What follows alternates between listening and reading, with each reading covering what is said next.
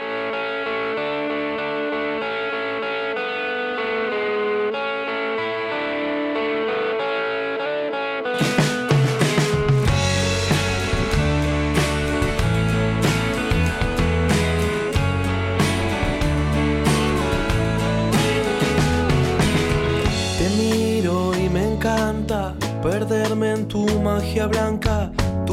¿Cómo les va? Muy buenas noches. Esto es Cuento con vos. Mi nombre es María Areces y estamos desde Radio Nacional de Buenos Aires para todo el país.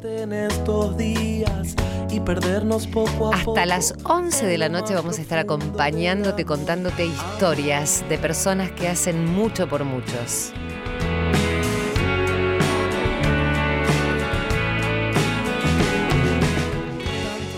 García Márquez, entre otras cosas, la vida no es la que uno vivió, sino la que uno recuerda y cómo la recuerda para contarla. Y mi única arma para progresar, para cumplir mis sueños, fue la educación. Tener la autoestima necesaria para perseguir mis sueños. Sin saberlo, protegía mi cerebro. La educación protege nuestro cerebro. La educación es un factor de protección cerebral. Aprendí otra cosa que es importante para el bienestar, es pensar en los otros. Una de las cosas que nos da bienestar a nosotros es ser altruista. Como dijo un escritor colombiano, Gabriel García Márquez, premio Nobel de Literatura, dijo, la vida no es la que vivimos, sino cómo la recordamos para contarla. De cierta manera, la memoria humana es un acto creativo. Cuando uno evoca una memoria, la memoria se hace inestable y tendemos a recordar las cosas que nos emocionan, porque la emoción facilita la, la consolidación de la memoria. La vida no es la que vivimos, sino cómo la recordamos para contarla. La locura de este encuentro. Estábamos escuchando allí al doctor Facundo Manes, al neurocientífico. ¿eh? Él lo que decía que para conservar una buena salud cerebral es necesario mantener vínculos humanos profundos, tener un propósito en la vida, enfocarse en el presente, disfrutar con lo que hacemos y algo muy importante que tiene que ver con este programa, ser altruistas. ¿eh? Y lo dice un médico que sabe mucho y de la salud. Eh, y a propósito de la salud, hay mucha gente en este área que ayuda a otros. No solamente trabaja todo el día en su trabajo formal, sino que mm, el resto de las horas que tiene también se ocupa de otros. Vamos a saludar a la doctora Karen Araos. Es una médica clínica que trabaja de lunes a viernes en una clínica de Belgrano y por la noche, cuando termina ese largo día de 12 horas, se reúne con un grupo de personas que viven en situación de calle para atenderlas de forma gratuita. Buenas noches, Karen, ¿cómo estás? Buenas noches, bien, gracias por contactarnos. No, por favor, gracias por, por estar ahí del otro lado y haciendo tantas cosas. Contame cómo es la actividad que ustedes llevan a cabo. A mí me encanta esta ONG, me regalás una hora. Tuve la oportunidad de hablar con otros médicos que hacen esto tan maravilloso, pero vos trabajas en una clínica en Belgrano, como yo decía al principio, corregime si me equivoco, y contame después cómo es tu trabajo diario y después cómo es tu noche que continúa. Eh, bueno, eh, me imagino que saben un poquito de la historia de una hora, la inició Mariano en el 2014. Sí. Eh, la idea era tratar de, de dar un poquito del tiempo nuestro como médicos para tratar de ayudar a gente en situación de calle, por ahí con escudos eh, que no tengan cobertura médica. Sí, y, y bueno, brindarles una atención médica gratuita porque la idea nuestra es este, fomentar que la salud sea para todos. ¿Por qué esto no Eh, ocurre naturalmente? Y vemos hoy en día que hay muchos factores. Hay mucha gente, gente que yo voy en consultorio privado, te digo, que cuesta ir al médico porque, no sé, hay como un tabú de mientras más me buscan, más me, me estudian, más cosas me encuentran. Eh, pero por ahí la gente que de escasos recursos o por falta de, de, de lugar de atención, porque las guardias suelen estar llenas, eh, porque sienten que por ahí no les dan la importancia o el trato que correspondería en algunos lugares. Eh, y seamos sinceros, hay gente también que es cómoda y, y por ahí vaga con el tema de la salud. Seguro. Entonces nosotros también tratamos de, de instruir y, y darles un poquito de enseñanza que la salud es primordial para todos. Seguro. ¿Y con qué se encuentran cuando van a esos lugares? Porque sé que hay familias que están viviendo bajo un puente y allí están ustedes, hay personas que no tienen para comer, pero sí por lo menos tienen la compañía y la asistencia de ustedes que con su profesión hacen lo que pueden.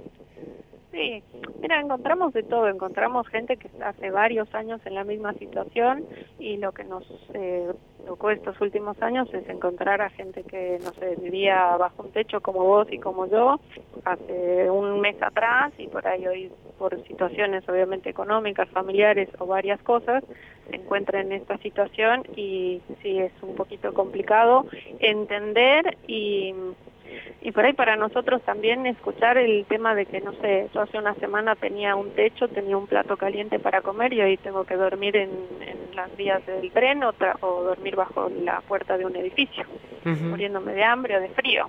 Eh, pero bueno, más allá de eso, sí es gente que por ahí ha podido encontrar en varios lugares en la ciudad de Buenos Aires que son eh, lugares que ofrece el gobierno para que puedan dormir, este, hay los comedores, hay los merenderos que eh, nosotros también estamos ayudando en, un par, por ejemplo en el de San Carlos, que tienen un comedor de lunes a viernes de 7 a 9 de la tarde, o sea 19 a 21. Eh, los sábados en San Expedito tienen un lugar donde les dan desayuno y también les ofrecen un almuerzo. Eh, y bueno, hay otros lugares de acuerdo al, al lugar donde esté eh, la persona en ese momento, ¿no? Porque también va buscando y migrando por toda la ciudad a ver dónde pueden dormir. Claro. Karen, eh, bueno, tu tarea como médica se extiende a lo largo del día y bueno, podrías darte por satisfecha después de haber probablemente sanado a muchas personas, quedarte con la amargura de que con algunos por ahí no se puede, pero ¿qué, qué fue lo que te llevó a decir, bueno, no, yo tengo que seguir y tengo que hacer algo este, por estas personas? Yo te cuento, yo soy de Bolivia, 10 años estoy ya en la Argentina y siempre por ahí lo comento porque nada, obviamente no me sale así, ya salía de, de familias, yo cuando era chica iba con mis abuelos a juntar juguetes o algo para llevarle a la gente en el campo. Este, y acá cuando conocí a Mariano en Me una hora, este, tuve la oportunidad de conocer el merendero de Me eh, perdón, el comedor, el merendero Un Sueño Más en General Rodríguez, donde hoy tenemos casi 130, 150 chicos en una situación precaria y Sabrina, que es la, la que está a cargo del merendero, les daba de comer. Yo la primera vez que fui me enamoré y me quedé haciendo un apadrinamiento como médica y también nada, como persona ayudando a, conseguir medicación y obviamente haciendo difusión para que otras personas también puedan colaborar con el merendero. Sí, me decías que, que estabas con, cuando eras chica con tus abuelos, eh, juntabas juguetes. Sí, sí, sí. Hacíamos eso y íbamos a diferentes pueblitos allá en La Paz este, para Navidad o para el Día del Niño y, y, bueno, era una situación de ayuda y no sé, creo que eso de ayudar al prójimo o algo como que ya me incentivó desde chica, igual desde chica quería ser médica y siempre me metía, no sé, alguien, algún compañerito se caía y yo decía, yo lo tengo que ayudar con esa, no sé, ese ímpetu de o, bueno, de ser médica más adelante o cuando fuera grande, ¿no? Sí. Y bueno, acá empezamos este ya con la ayuda en el merendero y después eh, lo, empecé a acompañar a Mariano en las atenciones en, en la parroquia de San Carlos. Empezaron a abrirse más lugares como San Expedito después y yo me hice cargo de, la parroquia de San Expedito mientras Mariano seguía en San Carlos. Luego estuvo con nosotros Claudio Masuchelli que se hizo cargo de otra parroquia, eh, Sagrado Corazón de Jesús en Barracas y bueno, ahí nos distribuimos todos los fines de semana para hacer atención. El día de hoy atendemos en 350 personas más o menos todos los fines de semana, eh, gente que está obviamente en situación de calle y va y acude a estos comedores que te había contado. Y después nada, empezamos a armar otros lugares nos llaman de muchos lugares para ver si los podemos asistir, los podemos ayudar, pero bueno, hoy nos falta por ahí un poquito de mano en, el tema de salud. Bueno, decime eh, qué, se necesita, porque podemos aprovechar para ver si otros profesionales o personas que por lo menos dispongan de algo de tiempo para colaborar. Decinos qué se necesita, porque por ahí quien te dice, y danos algún contacto para, para poder sumar más gente. Sí, cómo no. Mira, yo quiero contar algo porque con Mariano siempre o con otros médicos de la asociación lo tratamos de, comentar y difundir. Yo sé que esto de hacer solidaridad no es para todos, nosotros tenemos un plus de poder ayudar en lo que uno sabe que es la medicina. Sí. Este, sé que muchos trabajan todo el día en lugares privados, en lugares públicos y es un trabajo pesado. eh, pero por ahí para nosotros, eh, no sé, tener a gente humilde en situaciones que por ahí están muchísimo, muchísimo peores que nosotros a nivel de salud o, en, o económica, es como que te bajan a una realidad donde deberíamos estar viviendo hoy también lo que nos hace ver es que nada, se ha perdido mucho el respeto de lo que es eh, al médico, se ha perdido el respeto por los pacientes también, entonces queremos otra vez generar eso, lo que es la calidad. Humanizar, humanizar este servicio, ¿no? Porque hay cuestiones que tienen que ver con, no es lo mismo.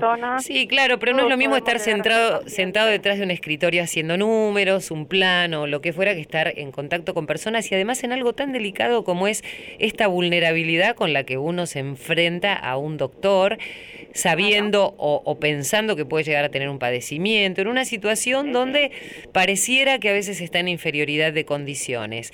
Y esto de humanizar la medicina, bueno, yo soy muy partidaria de esta actitud de los médicos porque creo que hay que tener verdadera vocación, ¿no? Para llevarla adelante. Exactamente, bueno, eso es lo que queremos hacer, eso es lo que le pedimos a la gente que, que, se ofrece para colaborar con nosotros, mm. porque nada, es difícil atender eh, a gente en situaciones así, porque es difícil escucharles los problemas que mm. tienen eh, y por ahí tener esa impotencia de no poderles solucionar eso te iba a decir. muchas cosas, eh, pero a veces con un apretón de manos, una mm. palmadita en el hombro o escucharlos, el agradecimiento que tienen es muy importante y por ahí que les cuentes o cómo explicarles de que tienen que ir al hospital porque tienen que hacerse un control de buena manera, mm. te escuchan, te hacen caso y te esperan la siguiente semana por el estudio que muy contentos se fueron a hacer, ¿me entiendes? Seguro. Entonces, este, nada, eso. Además también es el hecho de, al escucharlos vos, este, también uno siente que ellos te escuchan y que podés ayudarlos de esa manera, con el simple hecho de que te escuchen y que ya se trasladen a un hospital me parece importantísimo. ¿Dónde? Sí. Y lo que vemos también, a ver, yo trabajo 12 horas, muchos de los médicos también, yo no lo tomo como un trabajo más a la noche ir a atender a la gente o el fin de semana. Para mí es, no sé, eh, es algo que nos den el alma a todos los que estamos, porque justamente mm, se, coincidimos muchas personas hoy en Me una hora, tanto profesionales como también otros colaboradores. Sí. Y, y, lo que decimos todos, esto te tiene que gustar, te enamoras a los cinco minutos cuando empiezas las atenciones o cuando ves todo el proceso y si es para vos te vas a quedar. Y si no obviamente está bien gracias por venir pero absolutamente absolutamente.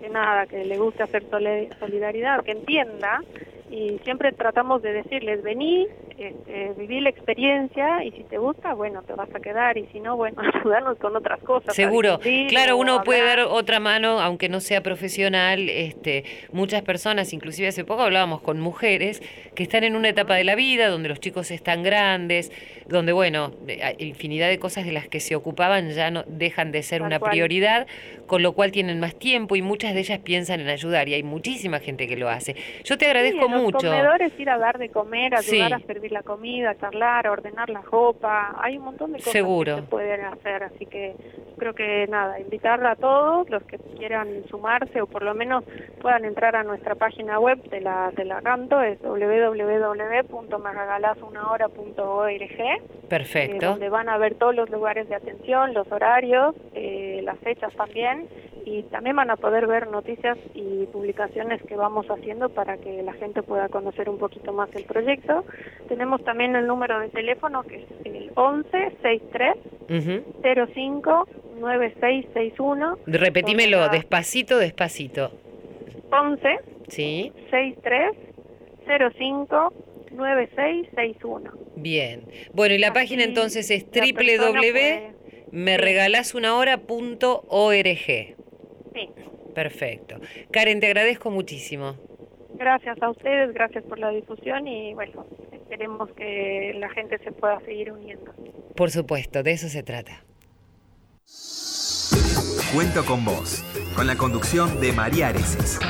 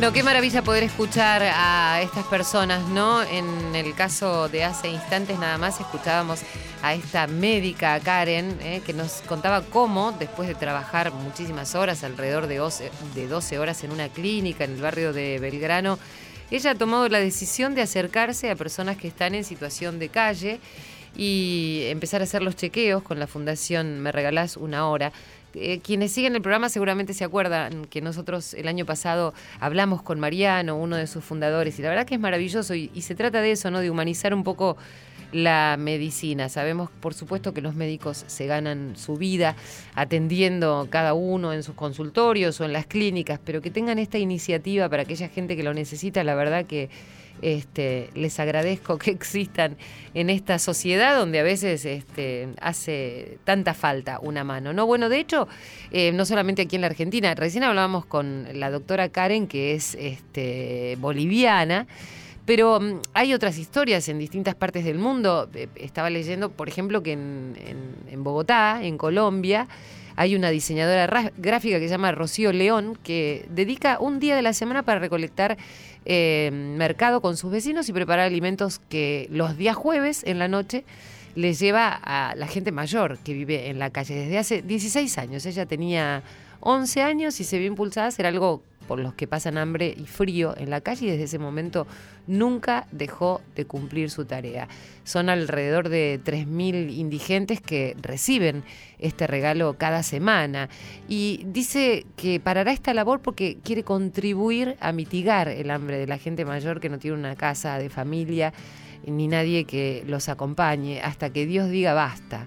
¿no? Porque es verdad, uno en su momento cuando hace este tipo de acciones puede solucionar el problema allí, en el momento, pero a veces hay cuestiones de fondo ¿eh? que son mucho más profundas, que es, bueno, no ayudar a mitigar el hambre del momento, sino a tratar de que esa gente no pase hambre habitualmente.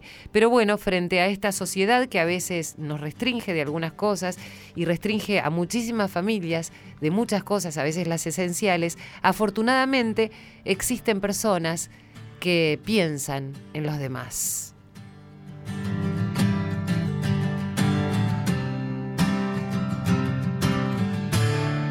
Cuento con vos, tercera temporada, por Nacional. Seguimos con Cuento con vos.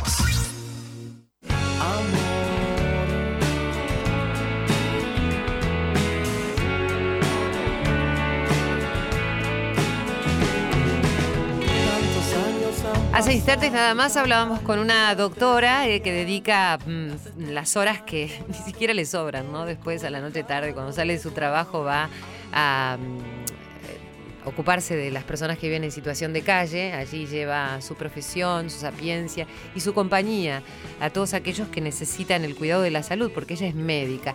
Recién les contábamos lo que hace también en, en Bogotá Rocío Leone, una diseñadora gráfica que se ocupa también de alimentar a las personas mayores en la calle, pero además eh, lo que indicábamos anteriormente es que eh, no solamente los ayuda, colabora y les lleva comida, sino que quiere parar con, la ayuda y tratar de solucionar el problema de fondo. Y allí escuchábamos a muchas personas eh, indicar que estas cosas a veces suceden o se despierta la necesidad de ayudar a los otros cuando uno vive situaciones límites en la vida. Muchas de las personas que entrevistamos acá nos cuentan cosas así, ¿no? Y justo me acordé de la historia de mm, Gispel, ¿eh? Eh, que eh, Gispel Bello lleva 10 años ayudando a los padres que tienen hijos menores de edad con cáncer por su fundación María José.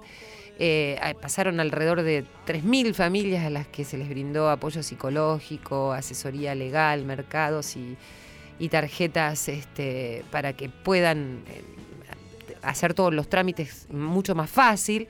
Y acuden padres a su sede que han tenido que abandonar su trabajo para poder dedicarse de lleno a la salud de sus hijos. Y en esta situación, por supuesto, se les ha golpeado de manera muy fuerte la economía. Entonces ayuda económicamente eh, a estas familias y se convirtió también en una fortaleza emocional para esos padres. Y ella dice que el pago que recibe a cambio es verlos bien, apreciar la sonrisa de los chicos enfermos y por supuesto recibir el abrazo de agradecimiento. Eh, ese es el regalo que ella pide, como piden otras muchas personas que por supuesto no esperan nada a cambio, sino la sonrisa del otro y el saber que con ese momento que uno les puede dedicar eh, pueden estar mejor.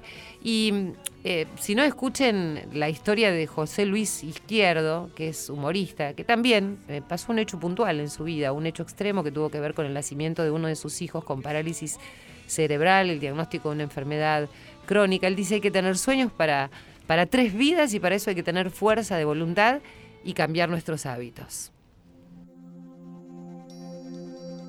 Demonizamos demasiado el error. ¿Por qué no puede salir mal? Es que la vida va de que las cosas salgan mal. Entonces yo tengo una, una lista, que es una palabra muy bonita, que se llama onirograma. Onirograma es una lista de sueños. Yo tengo sueños para tres vidas. Yo me pongo a mirar las cosas que tengo que hacer y de repente digo, ¡buf! Pero si tengo ya para pa, pa, pa morirme y renacer 20 veces, ¿no? Entonces creo que es muy importante tener una, una lista de sueños, de cosas que tú tengas que hacer. Cosas que de verdad te apetezcan, cosas que te llamen la atención, cosas que te hagan levantarte por la mañana. Entonces para mí es fundamental tener una lista de sueños. Y yo lo que hago es que voy cumpliendo esos sueños poco a poco.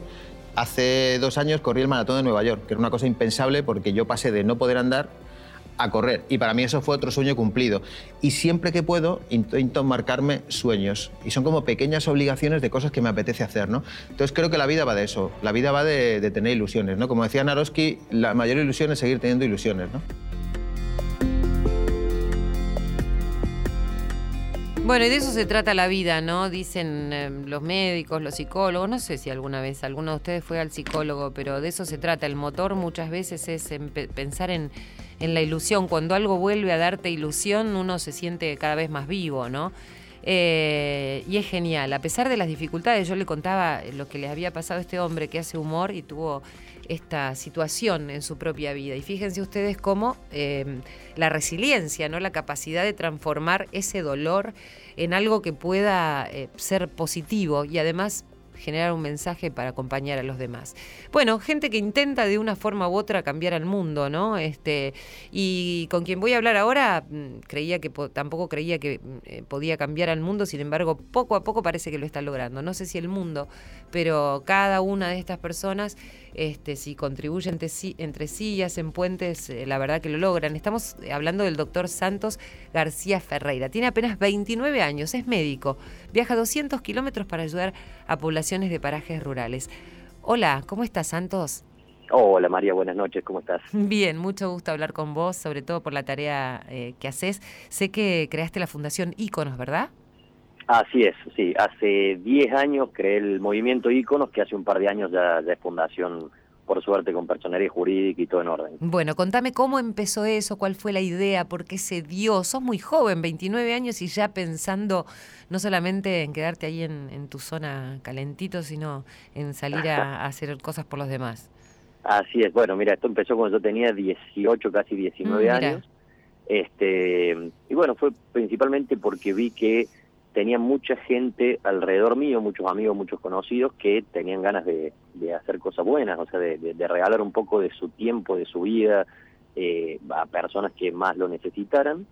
Y bueno, empecé a armar, a, a reunir gente, a, a llamarlos, a, a convocarlos para, para empezar a ir a visitar este, comedores geriátricos a la gente que duerme en la peatonal en situación de calle. En Córdoba. Eh, en todo en Córdoba, sí. Sí. Un poquito más adelante empezamos a hacer estos viajes a, a los parajes rurales en Tras la. Sierra a visitar a la gente del campo. sí. Siempre con, con actividades eh, puntuales, digamos. Esto obviamente se fue perfilando a través de los años, fue tomando ya un tinte de, de lo que hoy es la salud integral que hacemos.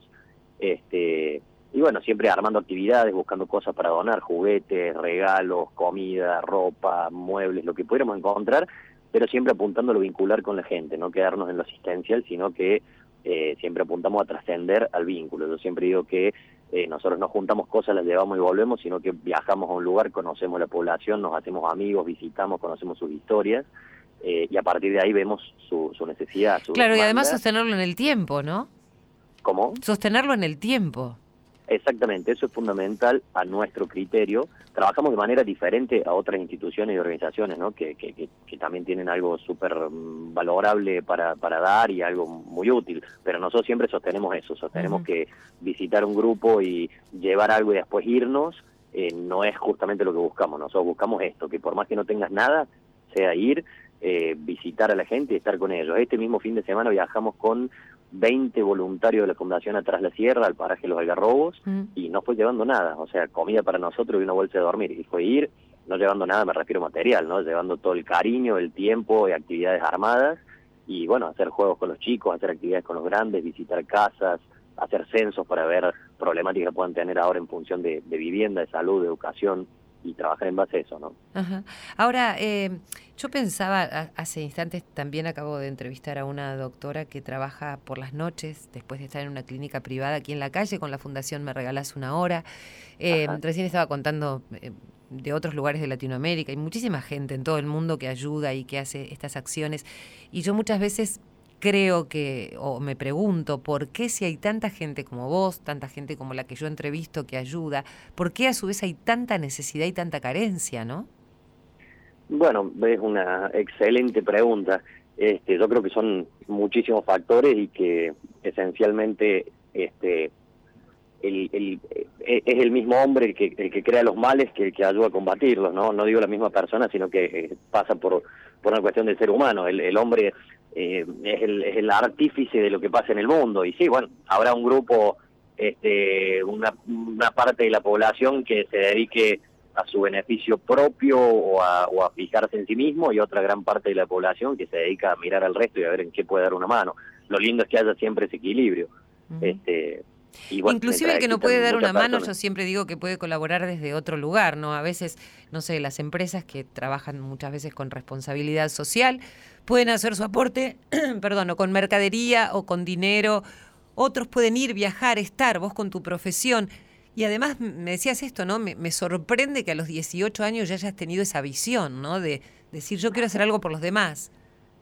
Sí, eh, mira, realmente es así y de hecho nuestro trabajo, siempre digo que nuestro trabajo sería muy difícil y seguramente imposible si no fuera por el apoyo de otras personas y de entidades, de instituciones y de empresas que colaboran justamente como vos decís, de otras maneras, porque todo es necesario. O sea, a nosotros nos encanta ir, viajar y, y, llevar asistencia médica, pero necesitamos el transporte y nos los donan, necesitamos plata, necesitamos insumos, este, necesitamos eh, materiales y, y necesitamos el apoyo de gente, de instituciones, este, y, y- y todo eso es necesario. No, no, no es que haga falta que vos viajes al lugar y estés con la gente para poder colaborar. Tenemos voluntarios de otras provincias, tenemos de La Rioja, de Mendoza, de Buenos Aires, que viven ahí, y de Buenos Aires, por ejemplo, colaboran eh, a nivel de la difusión, la parte comunicacional, todo lo que sea de, de prensa.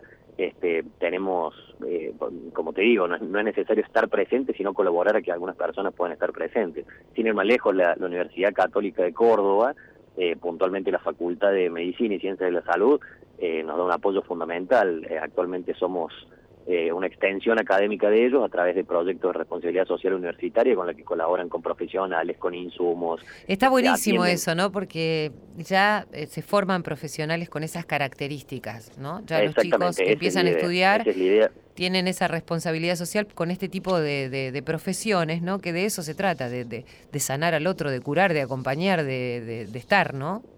Exactamente, de hecho yo cuando empecé a hacer este proyecto de salud eh, de, de- atención primaria ambulante, con el que llevamos profesionales de, de distintas índoles, profesionales de la salud, atender a la gente varias veces al año y que después se los recibe en Córdoba, se le hacen estudios más complejidad, hasta cirugía, internaciones, todo, eh, pensé en eso, en que estaría muy bueno que, que es lo que se cumple hoy en día, que alumnos que están en etapa formativa eh, en ciencias de la salud puedan participar para ya tener esta esta visión eh, más integral y de, y de un vuelco social este, desde que te estás formando. Seguro, ¿cuánto hace falta? Eh, Santos, la verdad que a, a mí me gratifica mucho, ¿no? Este programa se basa en este tipo de historias, en este tipo de narraciones, y no dejo de encontrarme con, con gente como vos, con chicos que, eh, en este caso vos que vas a ayudar con tu profesión a los parajes rurales, sino otros que también se involucran con los chicos de las villas este, y los ayudan para que puedan tener una salida laboral o, que tengan un camino diferente y puedan encontrar un futuro y tener ilusiones. Y me parece que de eso se trata. Así que yo te agradezco mucho y como vos decís, este, seguramente en tu mente a los 18 años habrá estado cambiada eh, es la posibilidad y el pensamiento, como decía al principio, de cambiar el mundo. Y bueno, de una forma u otra sos parte de ese cambio, ¿no?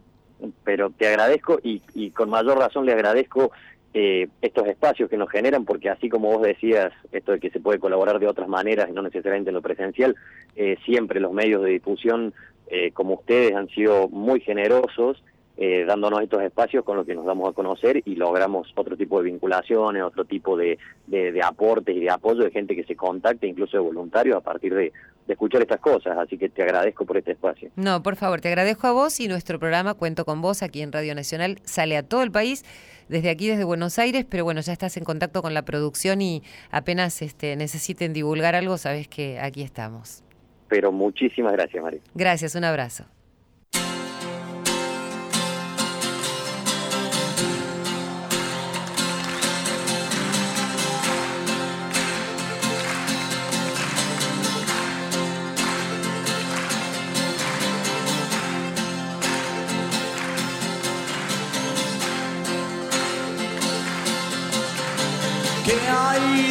De esa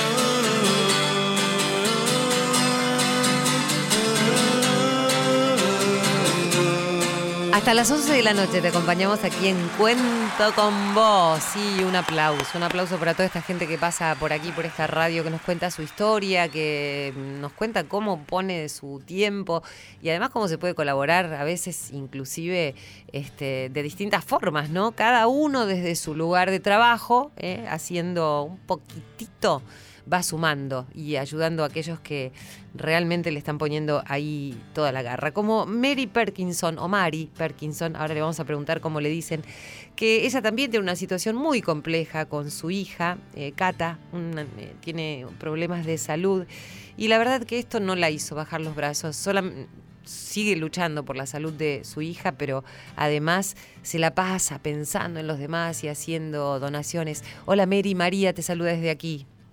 Hola, ¿qué tal? ¿Cómo andan? Bien, quería saber eh, cómo está tu hijita Cata.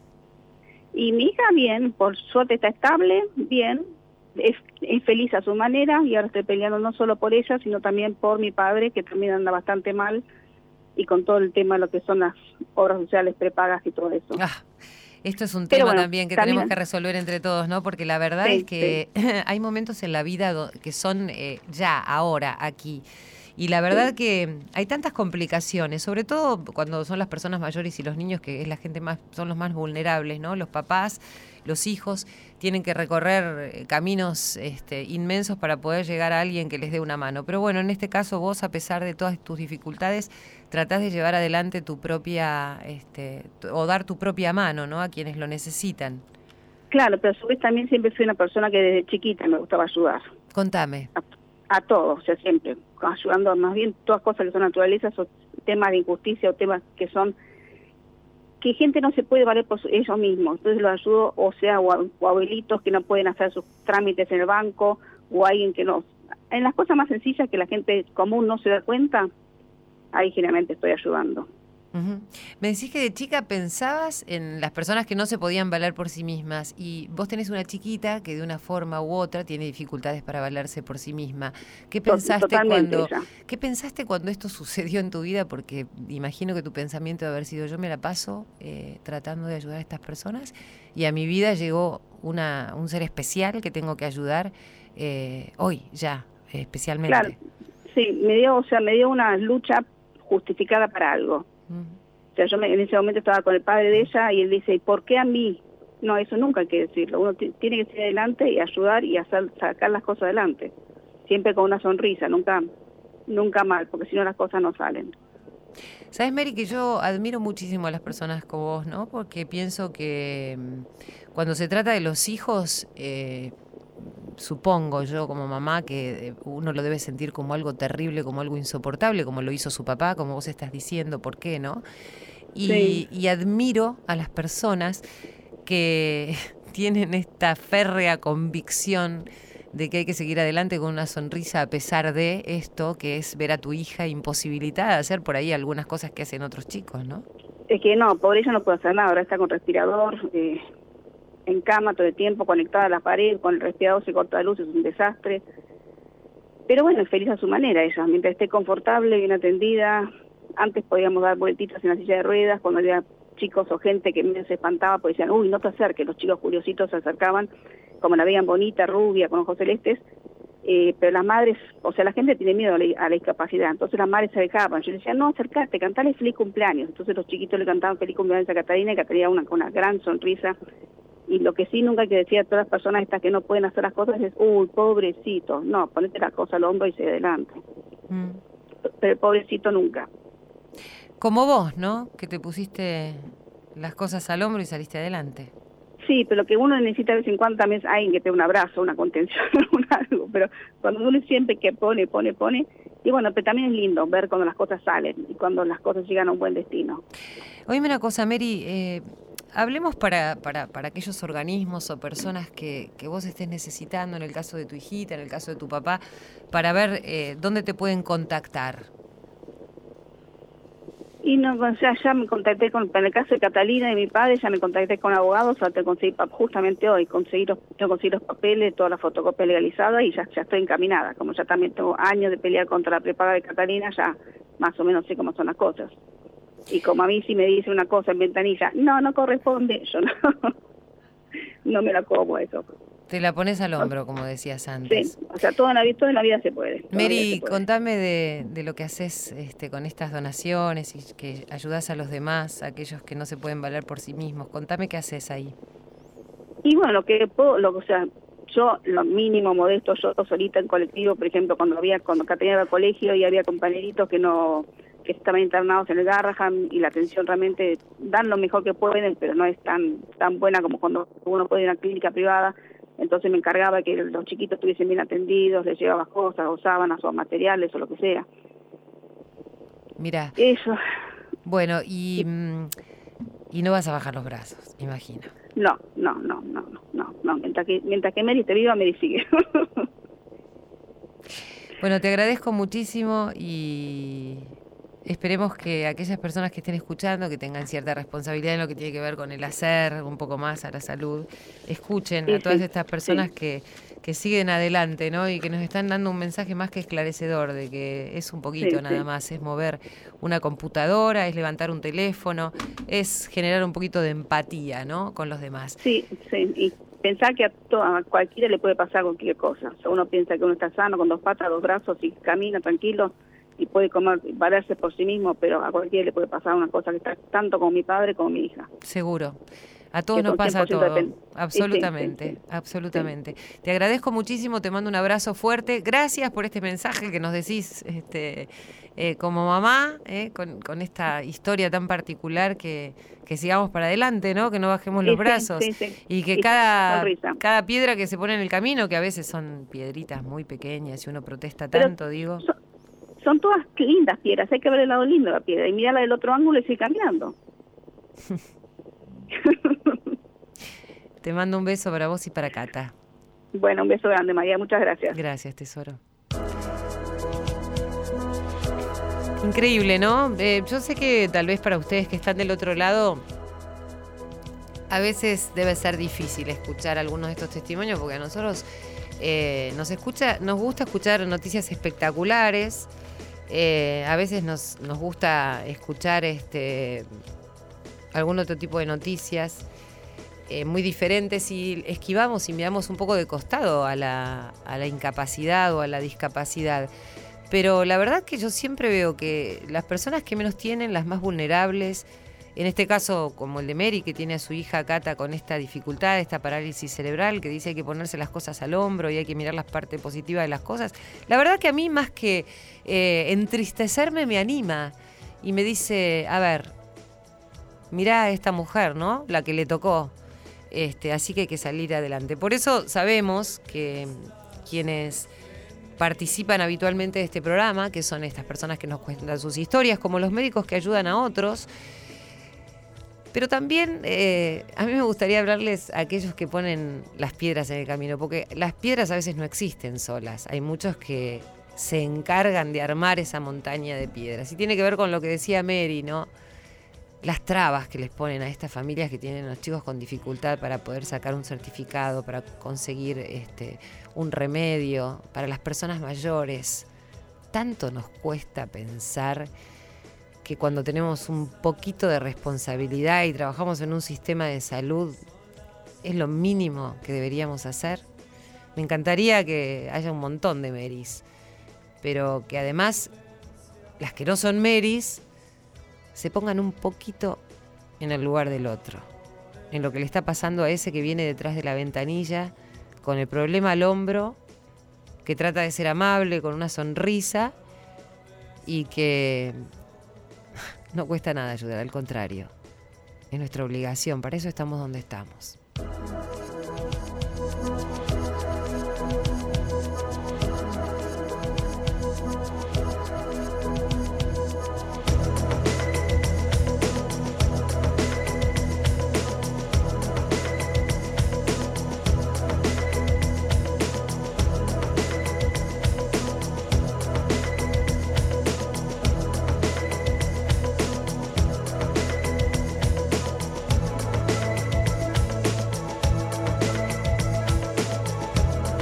Cuento con vos, tercera temporada, por Nacional.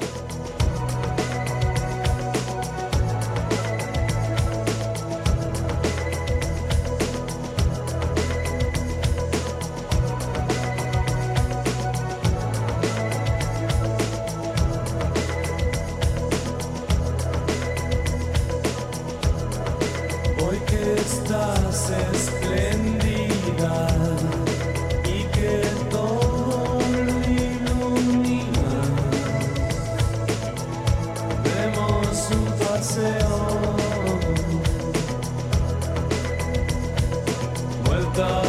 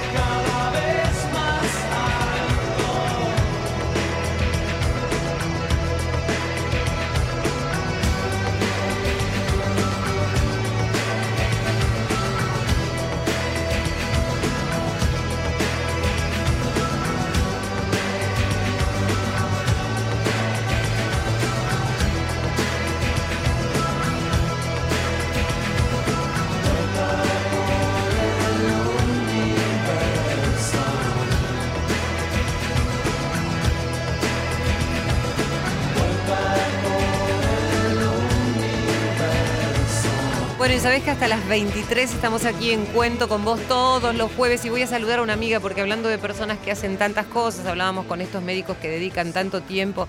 Yo decía, ¿no? Que cada uno, desde el lugar que ocupa en esta sociedad, a través de su profesión o como puede, Este, si tiene ganas puede hacer muchísimas cosas, desde difundirlo, desde ir, este, aportar. Yo siempre digo que es una cadena, ¿no? Uno va sumando un poquito y otro, así como hace mi amiga, que hace, hace mucho que no la veo, pero siempre la llevo en el corazón. Paula García, ¿cómo estás? Hola hermosa, ¿cómo estás? Yo también, siempre. ¿Cómo estás? Bien, tesoro, bueno, ella la conocen, inclusive ahora que, que le escuchan la voz, ella es Paula García, la famosísima periodista de TN, pero además de ser una excelente profesional, siempre lo digo, es una gran compañera y una gran persona, pero además un gran ser humano en cuanto a lo que tiene que ver con la, la empatía con los otros y con, con el, el ver la necesidad del otro y accionar ahí en esa, en esa necesidad y en esa realidad. Paulita, contame cómo anda el grupo de Mamis Solidarias. Ay, trabajando mucho, eh, pero bueno, siempre felices de poder, de poder ayudar a más chicos. Eh, bueno, les cuento así rapidito para el que no conoce a Mami Solidarias, somos una ONG que trabajamos en- especialmente en la zona sur de Gran Buenos Aires, en Misiones, Eh, y estamos, mira, felices por dos cosas. Una, porque mm, nos han elegido eh, para poder cumplir un sueño que tengamos dentro de la ONG, eh, la gente de irse de Paseo Alcorta, y el domingo vamos a hacer la, va a ser la presentación de Mamis ahí y vamos a poder comprarle las bicicletas a Me los muero. 25 nenes de la escuela 116 No, de Bonplan que van caminando entre 3 y 5 kilómetros todos los días a la escuela. Así que estamos felices, esas cosas impensadas. Nos llamaron preguntándonos si teníamos un sueño y bueno, tenemos tantos, te imaginas. No, me imagino. Pero bueno, enseguida Pero además, además el, el que- trabajo, claro, eh, es lo que uno a veces no no toma no toma dimensión de lo que es para ellos es natural caminar todos esos kilómetros, ir todos los días a la escuela y el decir además una bici, ¿entendés? Es increíble. No, sí, sí, sí, estamos felices. Y lo otro es que el 26 de abril nos vamos, volvemos a Misiones, nosotros les cuento a la gente, trabajamos con dos comunidades guaraníes, la Ibotio Pará y Mainombí, en Bonplan, viven en una situación muy precaria, pero muy, muy precaria, y bueno, también gracias al trabajo de mucha gente, al aporte de mucha gente, nos vamos el 26 de abril una semana a trabajar para que tengan su techo y su piso, que hoy viven sobre la tierra, duermen eh, en la tierra, digamos, no tienen nada, nada, ni muebles, ni sillas, ni mesas, como cualquiera de nosotros. Y bueno, nos vamos a trabajar con un grupo de voluntarios el 26 de abril eh, y las 39 familias por lo menos van a tener un techo para que no se les moje lo, lo poquitísimo que tienen. Eh, y bueno, y ver si de a poquito los ayudamos a, a vivir un poquito mejor, ¿no? Que es lo que, lo que aspiramos, que los chicos puedan tener una oportunidad de algo. Paula, yo te agradezco muchísimo. Yo te voy a convocar, vamos a organizar acá con Irene y con Silvio para que podamos coordinar los horarios porque sé que estás al aire, etcétera, etcétera. Ha, ha venido este Paula la radio, después nos encontramos una donación. Prometo no cantar. No, vos podés cantar Valeria Lynch, todo lo que quieras, pero eh, salíamos de acá y nos encontramos con una donación de, de- de- de algo de dinero que había dejado en un sobre alguna persona que no sabemos y eh, estamos eternamente Nunca agradecidos. supimos quién era. Pero eh, vamos a hablar aquí y vamos a convocar a otras periodistas y vamos a, a ver si podemos convocar a algunas personas también de la propia provincia, porque la verdad es que eh, yo admiro muchísimo lo que vos haces como, como en, en tu rol de periodista por ahí, sos la cara visible de este grupo de mamás, pero todas son increíbles, haciendo Somos esto muchas, por chicos sí. a los que parece que nadie ve, ¿no? Chicos que todavía duermen en el suelo, que no tienen un mueble, que no tienen eh, lo mínimo indispensable para vivir. No se puede creer que en este país todavía haya personas que vivan en esas condiciones. Por eso vamos a hacer fuerza, este, todos, como para que no solamente se puedan cumplir esos sueños, sino para po- poder exponer estos problemas frente a aquellos que tienen que accionar, ¿no? Y que tienen los medios para hacerlo. Absolutamente. Absolutamente. Yo los quiero invitar a que se metan a nuestra página eh, para que lo conozcan desde cualquier lugar del país lo que hacemos. Si quieren se suman como voluntarios o se suman con meriendas o con como quieran, con contar lo que hacemos o con solo conocerlos ya nos hace felices.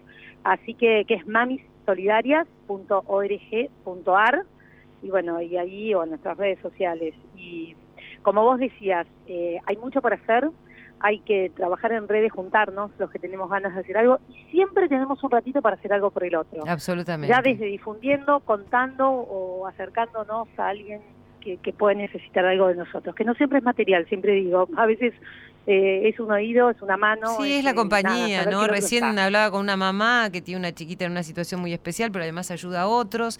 Y me decía, a veces uno necesita apenas un abrazo, ¿no? La compañía de saber que el otro está caminando en el mismo camino, al lado, viste, acompañándote. Paula, te agradezco, sabes que te admiro muchísimo, no solamente como colega, sino como amiga, como persona.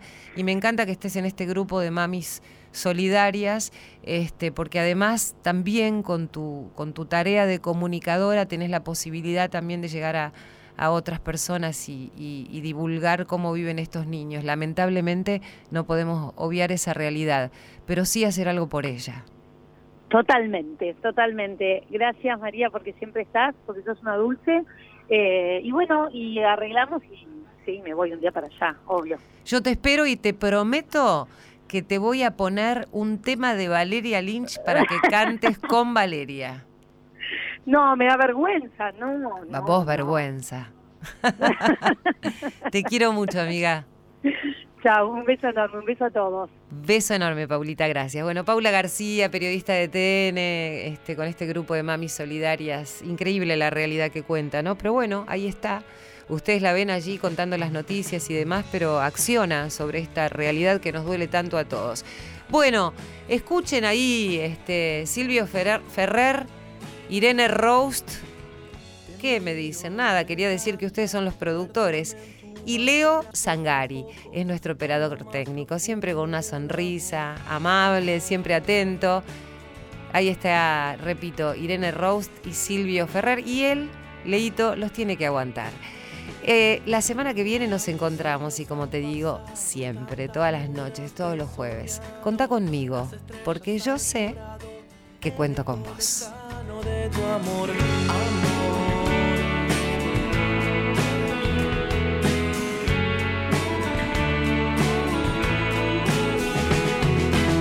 Y aunque diga que no tengo corazón, yo te abrazo y nunca digo adiós.